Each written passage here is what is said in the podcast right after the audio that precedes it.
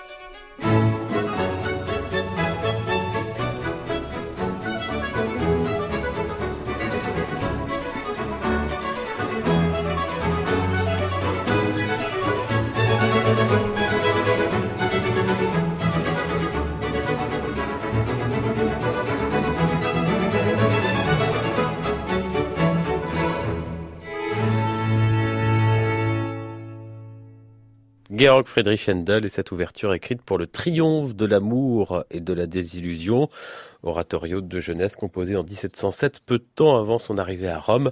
Une ouverture d'ailleurs retoquée. Handel en a écrit une autre dans le style de Corelli qu'on entend aujourd'hui en concert. Ici, c'était le Concerto Italiano dirigé par Rinaldo Alessandrini, extrait d'un nouveau disque, Un voyage à Rome. C'est son titre paru chez Naïve.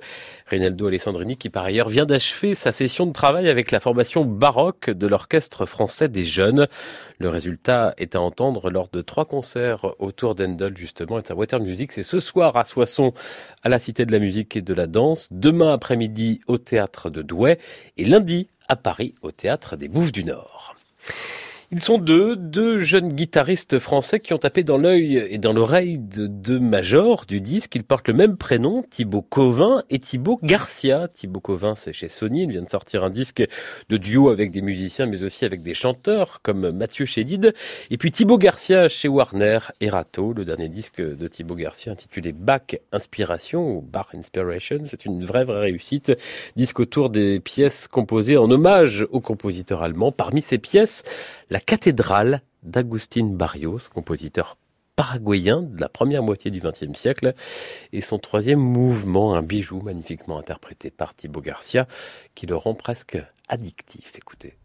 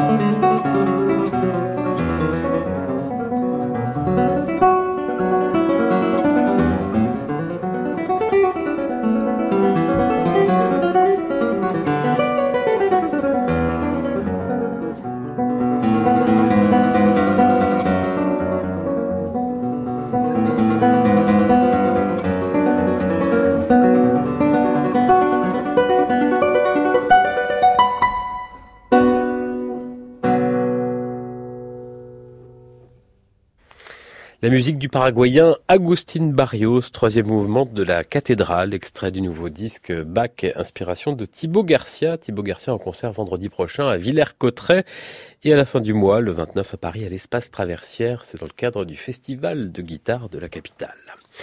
Autre jeune musicien très talentueux, très inspiré, ce sont les pianistes invités à la Scala, cette nouvelle salle de spectacle. Elle a ouvert à Paris à la rentrée. Et depuis quelques jours, la Scala propose le projet Hammer Clavier. C'est la sonate de Beethoven, jouée pendant plusieurs soirs par des artistes différents et des comédiennes qui, elles, lisent le texte Hammer Clavier où Yasmina Reza raconte la fascination de son père pour cette célèbre œuvre. La semaine prochaine, on pourra par exemple entendre et voir Emmanuel DeVos avec au piano Céline Mazari, Josiane Stoleru et Florian Noack ou encore Bulogier avec Nathanaël Gouin.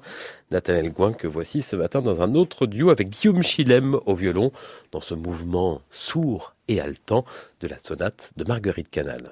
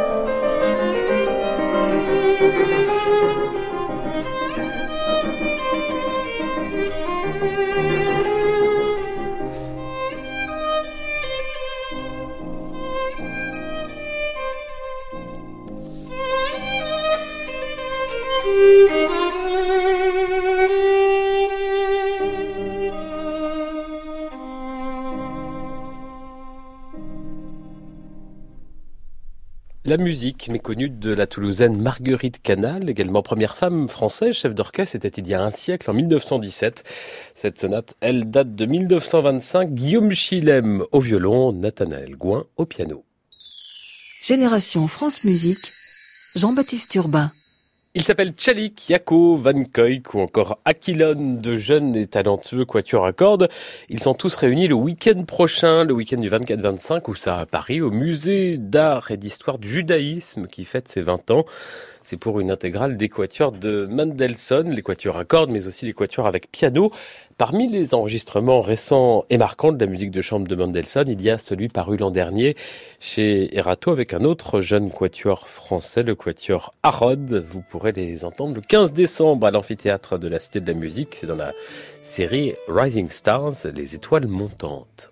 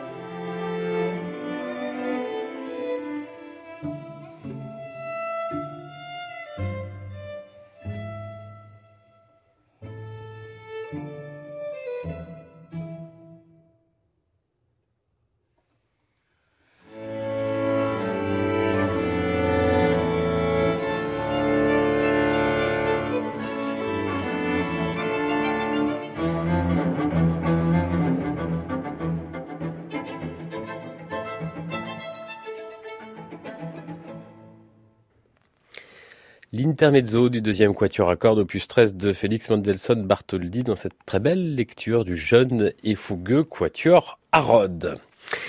Il arrive parfois qu'un musicien se révèle dans la musique d'un compositeur et parfois même dans une œuvre de ce compositeur. Le pianiste franco-suisse Cédric Péchia vient de livrer au disque sa vision, sa version du clavier bien tempéré de Jean-Sébastien Bach, les deux livres. Le disque sort chez la Dolce Volta. Le résultat est merveilleux, raffiné, construit, risqué, parfois une vision vraiment globale, un prodigieux coffret, une interprétation à découvrir également en concert. Cédric Péchia sera samedi prochain à Paris, Salgavo, au festival de son label, la Dolce Volta, concert à 16h avec l'un de ses partenaires de prédilection, un certain Philippe Cassard. Si vous n'avez jamais eu l'occasion de l'écouter, Cédric Péchia, je propose tout de suite un rattrapage.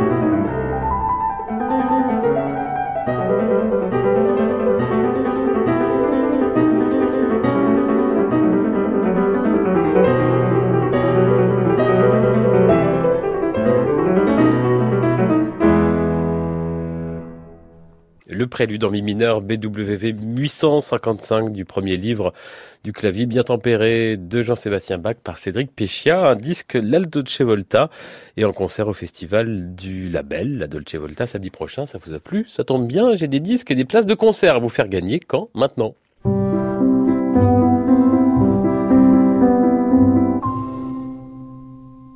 Pour gagner ces disques ou ces places, rendez-vous sur francemusique.fr. Sur la page de l'émission Génération France Musique, vous cliquez sur gagner des places euh, ou le disque et vous inscrivez la bonne réponse à la question suivante. Comme chaque samedi, on joue avec l'espace concert de francemusique.fr où vous pouvez réécouter mais aussi revoir les concerts des formations de Radio France. Comme ici, l'Orchestre National de France, il y a quelques mois, dirigé par son chef Emmanuel Krivine. C'était la saison dernière, mais qui a donc composé cette célèbre valse? Votre réponse sur francemusique.fr.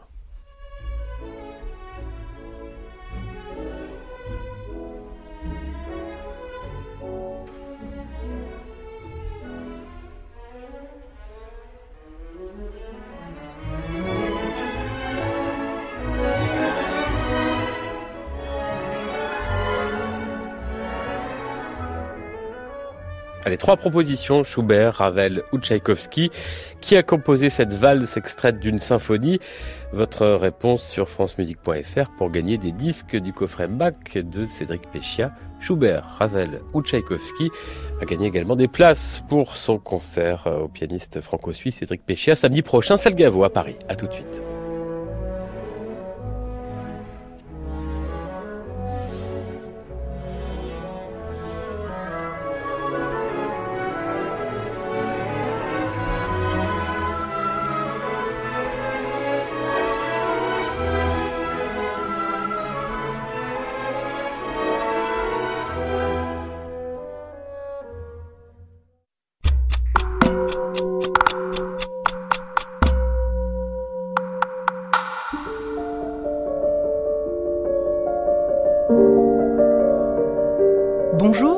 Schneider.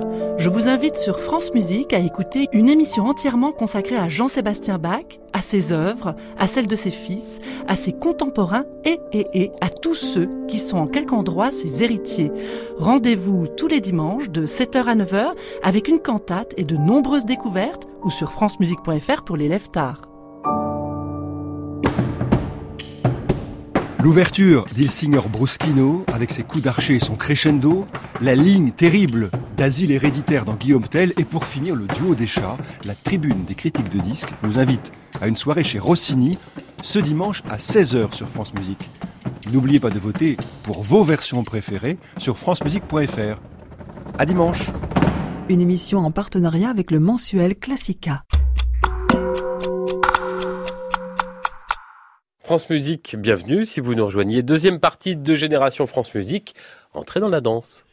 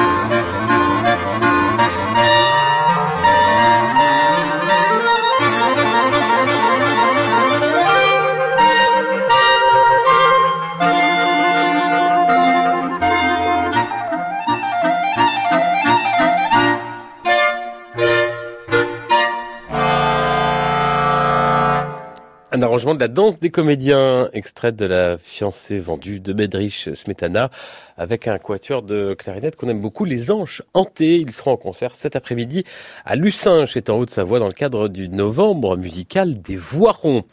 France Musique, il est l'heure de Classique Info Week-end avec nos chroniqueurs du samedi matin, Antoine Pecker et sa chronique internationale d'abord. Bonjour Antoine. Bonjour Jean-Baptiste, bonjour à tous. Beaucoup d'orchestres et l'Orchestre National de France encore récemment sont en tournée en Chine, ce pays qui est dans une grande vitalité culturelle, Antoine. Les chiffres parlent d'eux-mêmes. Rien que pour la musique classique, il y a aujourd'hui, tenez-vous bien, près de 1000 orchestres symphoniques en Chine, 11 500 écoles de musique, et ce secteur est en pleine croissance pour une raison simple, car se développe dans le pays une classe moyenne avide d'offres culturelles. On évalue aujourd'hui la classe moyenne chinoise à 600 millions d'habitants sur les 1,4 milliard d'habitants que compte en tout la Chine. Les marques d'instruments l'ont d'ailleurs bien compris. Elles se développent dans le pays non seulement pour fabriquer sur place des instruments avec une main-d'œuvre bien moins élevée qu'en Europe, mais surtout pour toucher ce nouveau public même si d'un point de vue économique, le niveau élevé des droits de douane est encore un frein pour les marques. L'offre en termes d'équipement est elle aussi en plein essor. Les musées, les salles de concert se construisent à grande vitesse. Et les architectes français le savent bien. Paul Andreu, qui nous a quittés il y a quelques jours, avait construit le magnifique opéra de Pékin et la salle de Jinan. Et Christian de Portes en Parc réalise lui le complexe culturel de Suzhou, des villes dont on connaît en France à peine le nom, mais qui comptent plusieurs millions, voire une dizaine de millions d'habitants. Mais tous ces équipements dont vous parlez, euh, Antoine, qui les gère? Et c'est là que ça devient intéressant, mon cher Jean-Baptiste. Ces équipements sont en général construits avec l'argent public des villes, mais ensuite, ils sont gérés par des groupes privés, même si en Chine, les firmes privées sont étroitement liées, on le sait, à l'État. Et l'un des groupes qui est le plus présent dans les salles de spectacle s'appelle Poly. P-O-L-Y. Ce nom ne vous dit sans doute rien, et pourtant, il s'agit d'un grand marchand d'armes chinois, qui est aussi présent dans l'immobilier et donc la culture, l'auditorium de la cité interdite à Pékin, la salle de Jinan ou de Wuhan, c'est poli, justement. Drôle de mélange des genres, allez-vous me dire, mais qui s'explique aisément. Pour obtenir des marchés, le groupe doit investir dans des projets d'intérêt général, une sorte de donnant-donnant. On comprend mieux pourquoi ces groupes ne sont pas toujours trop préoccupés quand les salles sont à moitié vides. Ce n'est pas le but principal. Et quant au coût même des orchestres étrangers, il faut aussi les relativiser. Par exemple en ce qui concerne les orchestres français, sont le plus souvent pris en grande partie par les orchestres eux-mêmes, les salles ne finançant qu'une partie. Alors faut-il aujourd'hui continuer à injecter des sommes importantes pour exporter nos formations dans ces conditions? On peut s'interroger sur le modèle économique de ces tournées internationales des orchestres, sans oublier leur impact écologique, car quel est le bilan carbone, par exemple, de ces tournées? Bref, Jean-Baptiste, le débat est ouvert. Il s'appelle Antoine Pecker, chronique internationale en partenariat avec la lettre du musicien, à télécharger, à podcaster s'abonner sur francemusique.fr. C'est qui votre euh, compositeur chinois préféré, Antoine? Tandun, bien évidemment.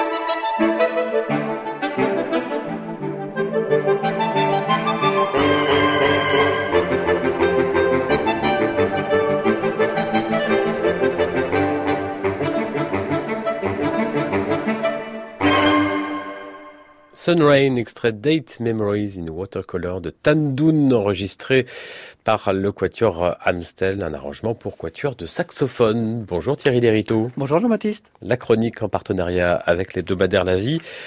En voiture Thierry aujourd'hui euh, Presque. Ce qu'il y a de magique avec les radios, Jean-Baptiste, c'est qu'on peut voyager dans toute la France, quel que soit le prix des carburants. Alors ce matin, je vous propose de mettre le cap au nord. Nous nous rendons dans les Hauts-de-France où l'ensemble Aedes de l'excellent Mathieu Romano, à moins que ce ne soit l'inverse d'ailleurs, a élu résidence il y a cinq ans au Théâtre Impérial de Compiègne, très exactement, théâtre qui organise jusqu'à la fin du mois le festival Envoi, exclusivement dédié à l'art lyrique et au chant choral, festival dont vous aurez, j'en suis sûr, l'occasion de reparler. Oui. Eh bien, c'est dans le cadre de ce festival qu'Aedes se produira entre jeudi et le dimanche 2 décembre dans un programme de chansons de Brel et de Barbara, réarrangé bien sûr pour chœur de chambre a cappella. Ce qui n'est pas le cœur de leur euh, répertoire si je puis dire. Non, en effet, mais c'est un programme des circonstances puisque l'on commémorait il y a un mois les 40 ans de la disparition du Grand Jacques et il y a un an les 20 ans de celle de la Dame en Noir, L'occasion idéale, donc, pour cet ensemble professionnel que l'on entend aussi bien dans le répertoire classique a cappella qu'à l'opéra, de prouver une fois de plus sa grande versatilité et son sens de l'ouverture, parce qu'il n'y a qu'une musique, tient à rappeler Mathieu Romano, l'occasion aussi, surtout, de faire rayonner sur le territoire son action culturelle en s'associant dans le cadre de ce programme à des chœurs amateurs de trois des quatre communes où il se produira. Et de quelle façon s'associe-t-il? Eh bien, sous la forme d'une invitation réciproque. Chaque chorale a en effet été conviée au concert d'Aedes sur sa commune, dont elle assurera elle-même la première partie, avec son propre répertoire donc, avant de rejoindre les chanteurs d'Aedes en toute fin de concert pour une chanson de Brel ou de Barbara. En retour, Mathieu Romano et deux de ses chanteurs ont été invités en amont des concerts à animer des séances de travail avec ses choristes amateurs portant à la fois sur la technique vocale, mais aussi sur la culture de la choralité française, un enrichissement mutuel, assure le chef, pour qui ces croisements entre le monde amateur et professionnel permettent de revenir à une donnée fondamentale, le rôle de l'humain et du social dans la réussite d'un projet artistique. Depuis la fondation d'Aedes, il provoque d'ailleurs régulièrement ce type de rencontres au gré de ses résidences à Compiègne, Auxerre ou bien Vézelay, organisant même depuis 4 ans des week-ends de masterclass pour choristes et chefs de chœur amateurs en partenariat avec la Fédération départementale des chorales de l'Oise. L'ensemble AEDES euh, en concert le 22 novembre à Corbie, le 23 à Pont-Saint-Maxence, le 1er décembre à Neuville-sous-Montreuil et le 2 décembre à Petite Forêt. Vous connaissez Petite Forêt, Thierry? Non. Moi non plus. Voici l'ensemble AEDES dans une chanson de Shakespeare de Ralph Vaughan Williams.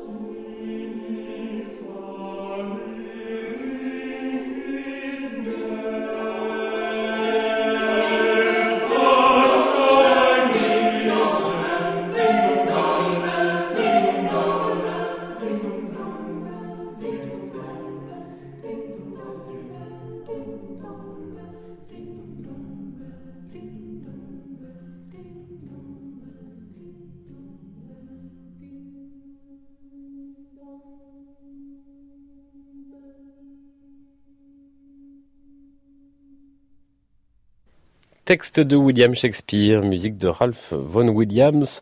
L'ensemble AEDES dirigé par Mathieu Romano en résidence au théâtre de Compiègne où nous retournons donc dans quelques minutes. Mais d'abord, Génération France Musique, un détour par la très charmante ville du Perreux-sur-Marne dans l'est de la région parisienne dont le festival Notes d'automne du pianiste Pascal Amoyel ouvre euh, lundi dixième anniversaire de cet événement qui mêle musique et lettres, musiciens et comédiens. Jeudi prochain, par exemple, au Petit Théâtre du Centre des Bords de Marne, avec deux récitants, Pascal Amoyel au piano et Emmanuel Bertrand au violoncelle, racontent en musique l'amour de Guillaume Apollinaire et de Madeleine Pagès, rencontrés par hasard dans le train en 1915. Une grande histoire d'amour épistolaire, fougueuse comme ce final de la première sonate pour violoncelle et piano de Camille Saint-Saëns.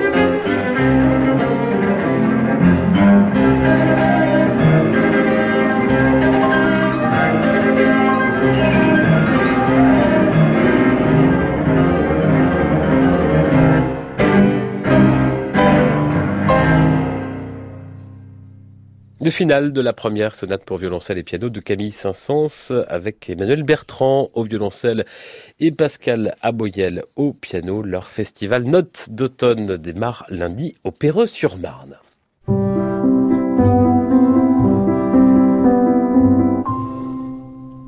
Musique en région, tous les samedis matins, on part prendre le pouls de la vie musicale dans tous les territoires. Nous voici ce matin dans les Hauts-de-France, en duplex de nos amis de France Bleu Picardie, avec Eric Rouchot. Bonjour. Bonjour. Vous êtes le directeur du Théâtre Impérial de Compiègne, mais aussi le directeur d'un tout nouveau festival, puisqu'il a ouvert hier, festival En Voix, en deux mots, Voix V-O-I-X à Compiègne, mais aussi dans toute la région. C'est jusqu'au 18 décembre. Euh, D'abord, bah, quel projet de ce nouveau festival? Oui, c'est un, nouveau festival, en effet, qui est dans le, dans le prolongement justement du, projet du, du, Théâtre Impérial de Compiègne. Théâtre Impérial qui a comme, euh, comme euh, pierre angulaire, bien entendu, c'est la voix, la voix, la voix chantée. Et dans ce théâtre impérial où elle résonne à merveille, puisqu'on a le privilège d'avoir un théâtre qui a une acoustique parmi les plus parfaites euh, au monde, selon les plus grands spécialistes. Et cette voix, elle sera cette ligne conductrice, en effet, de ce festival. Et cette fois-ci, pour aller au-delà du théâtre, aussi au-delà du théâtre, sur euh, l'échelle régionale, sur tous les Hauts-de-France. C'est ça la, grande, volonté de ce festival. Compiègne, mais également itinérant. Comment vous avez programmé, Éric Rouchot, les concerts un peu partout dans la région des Hauts-de-France, dans des toutes petites communes hein? Il y aura, je crois, à peu près 36 communes qui s'associent d'ailleurs à, ce festival, à cette initiative, sur l'ensemble des cinq départements de la région, en un mois. 43 euh, représentations, euh, que ce soit des, concerts ou des opéras. En effet, on va aller euh, à la fois dans des villes, mais aussi en campagne. Et je suis ravi parce que l'ensemble des, de ces partenaires, de ces communes, communautés de communes, euh, ça, l'association, eh bien, ben, joue le jeu. Il y a une vraie demande, une vraie envie, et je suis très heureux de pouvoir partager cette euh, initiative avec euh, avec tout ce grand territoire aujourd'hui, qui est le, les Hauts-de-France. Ces communes, elles vous accueillent les bras ouverts, ou bien il faut les convaincre? Elles se disent que c'est peut-être pas pour elles ces concerts. Est-ce que ça a un coût d'ailleurs pour elles? Ils s'engagent vraiment à, à, défendre avec nous euh, les propositions que, nous proposons. Euh, le coût est presque symbolique. Elles sont d'abord un peu étonnées qu'on qu s'adresse à elles, mais ensuite elles sont ravies évidemment et elles voient l'opportunité de, créer le lien avec leur population, de leur apporter euh, une offre artistique de haut niveau avec des chanteurs qui vont chanter dans leur village, mais aussi euh, au théâtre impérial ou euh, euh, je sais pas, au théâtre des Champs-Élysées ou dans d'autres grandes maisons euh, en France. Et donc, euh, elles sont vraiment heureuses. Et nous, on est heureux de partager ça avec elles. Parmi ces artistes, il y a Arnaud Marzorati avec sa compagnie des Lunésiens et un spectacle qui va beaucoup tourner dans la région des Hauts-de-France. Chanter est un sport comme un autre. C'est quoi ce spectacle? J'aime beaucoup ce spectacle parce qu'il désacralise l'art lyrique, il le fait vraiment partager, il fait aussi participer d'ailleurs le public pour communiquer, pour, pour faire aimer les différentes, soit les grands airs, soit des airs plus populaires ou, un peu moins connus. Tout, tout, ça en associant les gens et le public à sa, à sa, sa grande soirée, sa fantaisie lyrique qu'il qu nous propose.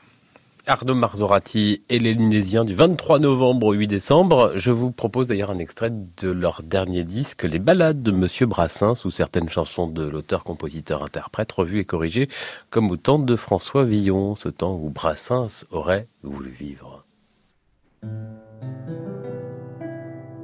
Dans l'eau de la claire fontaine, elle se baignait toute nue saute de vent soudaine. Jeta ses habits dans les nues. En détresse, elle me fit signe pour la vêtir d'aller chercher des monceaux de feuilles de vigne, fleurs de lys ou fleurs orangées, avec des pétales de rose, un bout de corsage lui fit La belle n'était pas bien grosse, une seule rose a suffi. Avec le pampre de la vigne, un bout de cotillon lui fit. Mais la belle était si petite qu'une seule feuille a suffi. Elle me tendit ses bras, ses lèvres, comme pour me remercier. Prise avec tant de fièvre qu'elle fut toute déshabillée.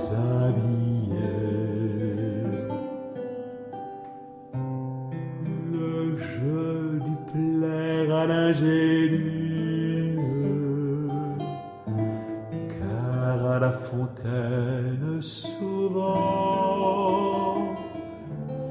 elle s'en a baignée toute nue,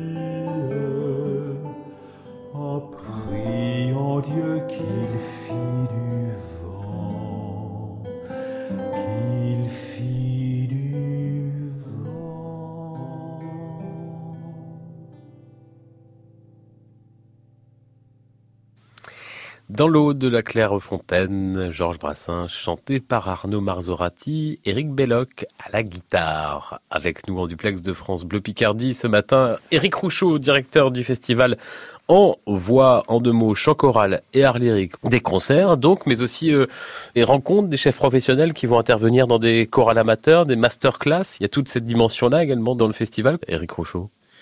La sensibilisation, euh, l'ouverture euh, à, l'art lyrique, au chant, euh, elle se fait par le concert, mais elle se fait aussi avec les acteurs locaux. C'est de vouloir créer ce lien entre les forces vives, les amateurs, les jeunes aussi dans les, écoles. C'est créer ce- cette envie de, musique. hein. Quoi de mieux que de, les, encadrer, de les, accompagner plutôt exactement par des artistes professionnels de haut niveau.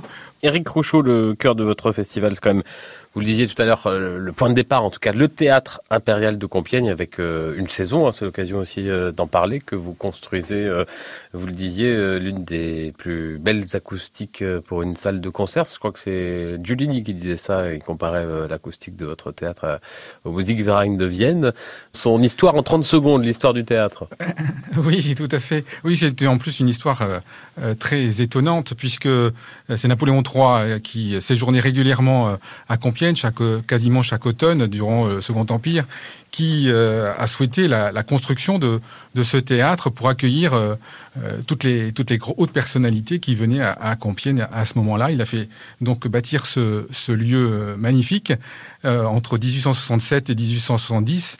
1870, c'était la, la fin du Second Empire et, ce théâtre est, est- est tombé dans l'oubli. Il est, il, est, refermé, hein, un peu inachevé.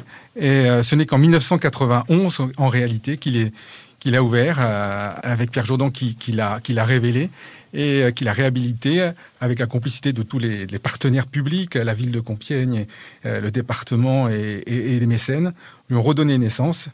Et puis moi, depuis euh, 2009, euh, je construis un, un nouveau projet, toujours autour de la voix, toujours avec une priorité musique française, mais bien élargie à, l'ensemble du répertoire, avec des artistes aussi euh, en résidence. C'est ça aussi la richesse de ce, de ce projet, je, je le crois. C'est de travailler avec différents artistes, des chœurs, des orchestres, des solistes, des compositeurs, pour euh, que ce théâtre soit toujours en plein éveil et en pleine effervescence. Éric Rouchot, bientôt 10 ans à la tête du théâtre impérial de Compiègne, mais tout jeune directeur du festival Envoi, première édition. Le coup d'envoi, d'envoi, si je puis dire, c'était hier. Le concert de clôture, ce sera le 18 décembre. Raphaël Pichon et son ensemble Pygmalion au programme des motets de Jean-Sébastien Bach.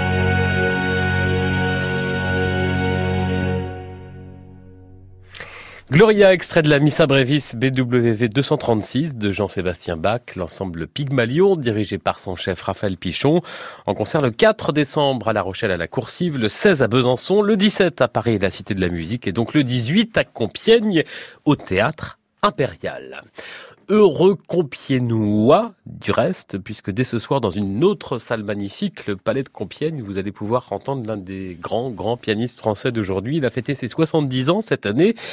Avant tout le monde, il a défendu certains chefs-d'œuvre de Janacek. Aucune note de Chopin, de Bartok n'est anodine sous ses doigts et son amour pour Debussy est inextinguible. Ce grand musicien, c'est Alain Planès.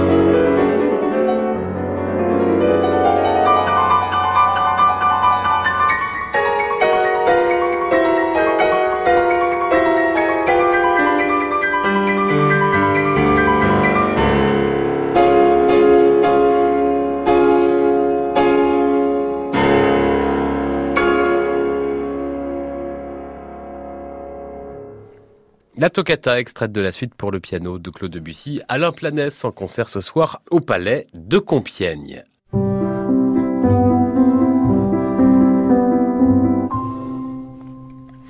France Musique, c'est l'heure de la chronique reportage de Nathalie Moller. Faites passer. Bonjour Nathalie. Bonjour Jean-Baptiste. On passe, on assiste à une audition aujourd'hui. Oui, et d'ailleurs là on va entendre Clara, une jeune soprano qui auditionne pour le rôle de la Reine de la Nuit dans la flûte enchantée de Mozart. Sauf que ça n'est pas dans un théâtre ou une maison d'opéra que nous sommes aujourd'hui, mais dans un conservatoire, le conservatoire Paul Ducas, dans le 12e arrondissement de Paris. Et comme Clara, ce sont donc des amateurs, des élèves ou des jeunes diplômés qui auditionnent. J'ai travaillé en tant qu'ingénieur, ingénieur géologue. Donc euh, j'ai exercé ce métier pendant trois ans. Et il y a deux ans, je, me suis dit que vraiment euh, ma passion c'était le chant et, si je voulais vraiment euh, me réaliser, ben, il était temps de, prendre le, sujet à bras le corps. Donc, voilà, j'ai quitté mon, travail, on, on s'est quitté en, en bons termes, mais c'était important pour moi de voir ce que ça donne. Et si Clara est prise pour chanter le rôle de la reine de la nuit, ce sera donc l'occasion pour elle de se tester, de se faire connaître et de se mettre en condition professionnelle. Alors Nathalie, est-ce qu'elle a été prise? Est-ce que vous connaissez les résultats? Et Non, je ne connais pas les résultats. Suspense, mais Clara a toutes ses chances car il y aura deux reines de la nuit. En fait, dans ces productions dites pédagogiques, il y a toujours deux interprètes pour un même rôle. Ça permet d'assurer le spectacle en cas d'indisponibilité de l'un des deux artistes, mais ça représente aussi et surtout une richesse supplémentaire pour l'équipe et la mise en scène. Jean-Michel Ferrand est membre du jury et chef d'orchestre. En fait, on part du, potentiel vocal et humain qu'il représente pour, j'allais dire, presque créer la mise en scène elle-même. Très souvent, les choses s'adaptent avec les personnes que nous avons. Ce qui est en général l'inverse qui se produit dans les théâtres, où on a une idée, puis on, on va remplir des, personnages, on va, remplir des cases, j'allais dire, avec des, idées qui préexistent. Là, c'est le contraire.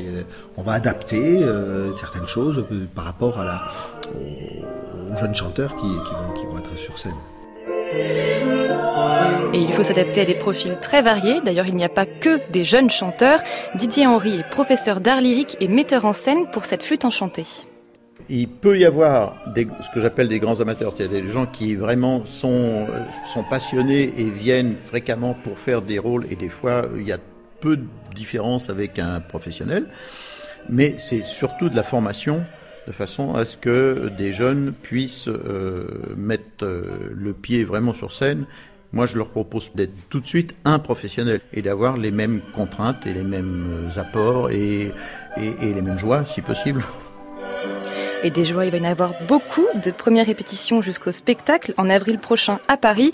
L'opéra sera monté avec orchestre, décor et costumes et je compte bien vous raconter tout ça, vous faire vivre d'autres grandes étapes de ce projet tout au long de l'année. Donc euh, rendez-vous dans les semaines, les mois à venir pour un deuxième épisode. C'est ça, un deuxième ou un troisième épisode même. Nathalie Moller, faites passer chronique à podcaster, à réécouter sur francemusique.fr, le conservatoire du 12e arrondissement de Paris qui s'appelle Paul Ducas. Donc vous savez que Paul Ducas est le compositeur le plus joué avant les concerts à l'auditorium de Radio France. Ah non, je ne savais pas. Mais si, c'est en effet cette fanfare de son opéra, La Péri, qui est jouée pour battre le rappel quelques minutes avant le début de chaque concert dans le grand hall de la maison de la radio.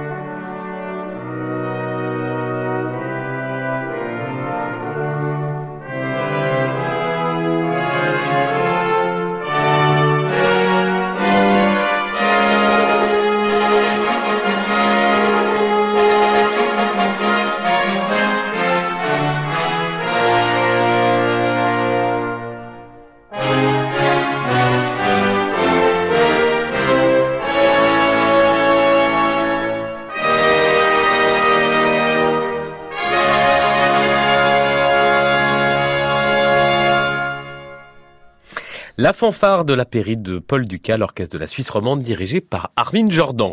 Leur premier pas, chaque semaine, on referme notre émission en plongeant dans les archives les premiers concerts de grands interprètes. Aujourd'hui, Patrick Messina, il est première clarinette solo de l'Orchestre national de France depuis 2003. Il sera soliste la semaine prochaine de son orchestre dans la musique de Leonard Bernstein dans Prélude Fugues and Reefs à l'auditorium de Radio France, concert diffusé en direct sur France Musique pour votre plaisir, pour le mien. Voici Patrick Messina et le Quatuor Voce aux Invalides le 3 mars 2006, le quintet pour clarinette et cordes de Mozart. Premier mouvement, écoutez ce timbre, écoutez ces nuances.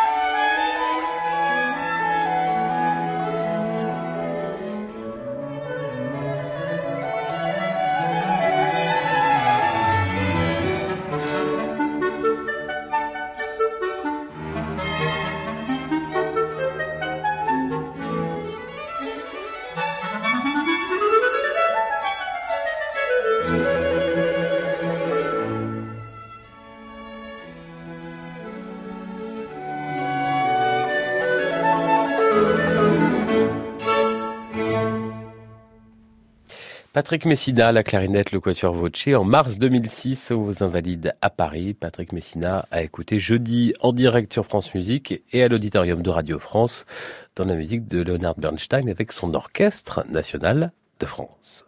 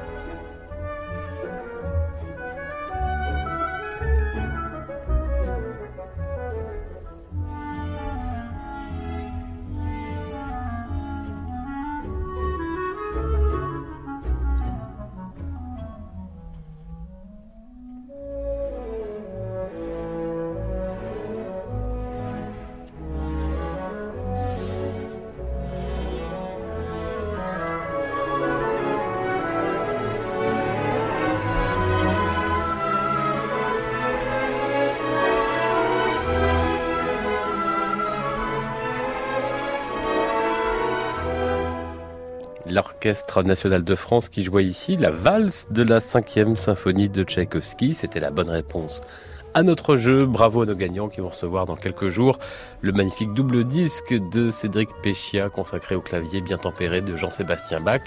Certains d'entre vous gagneront également des places pour la semaine prochaine de son concert Salgavo à Paris.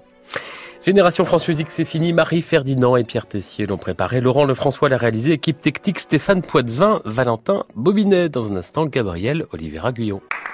À réécouter sur francemusique.fr.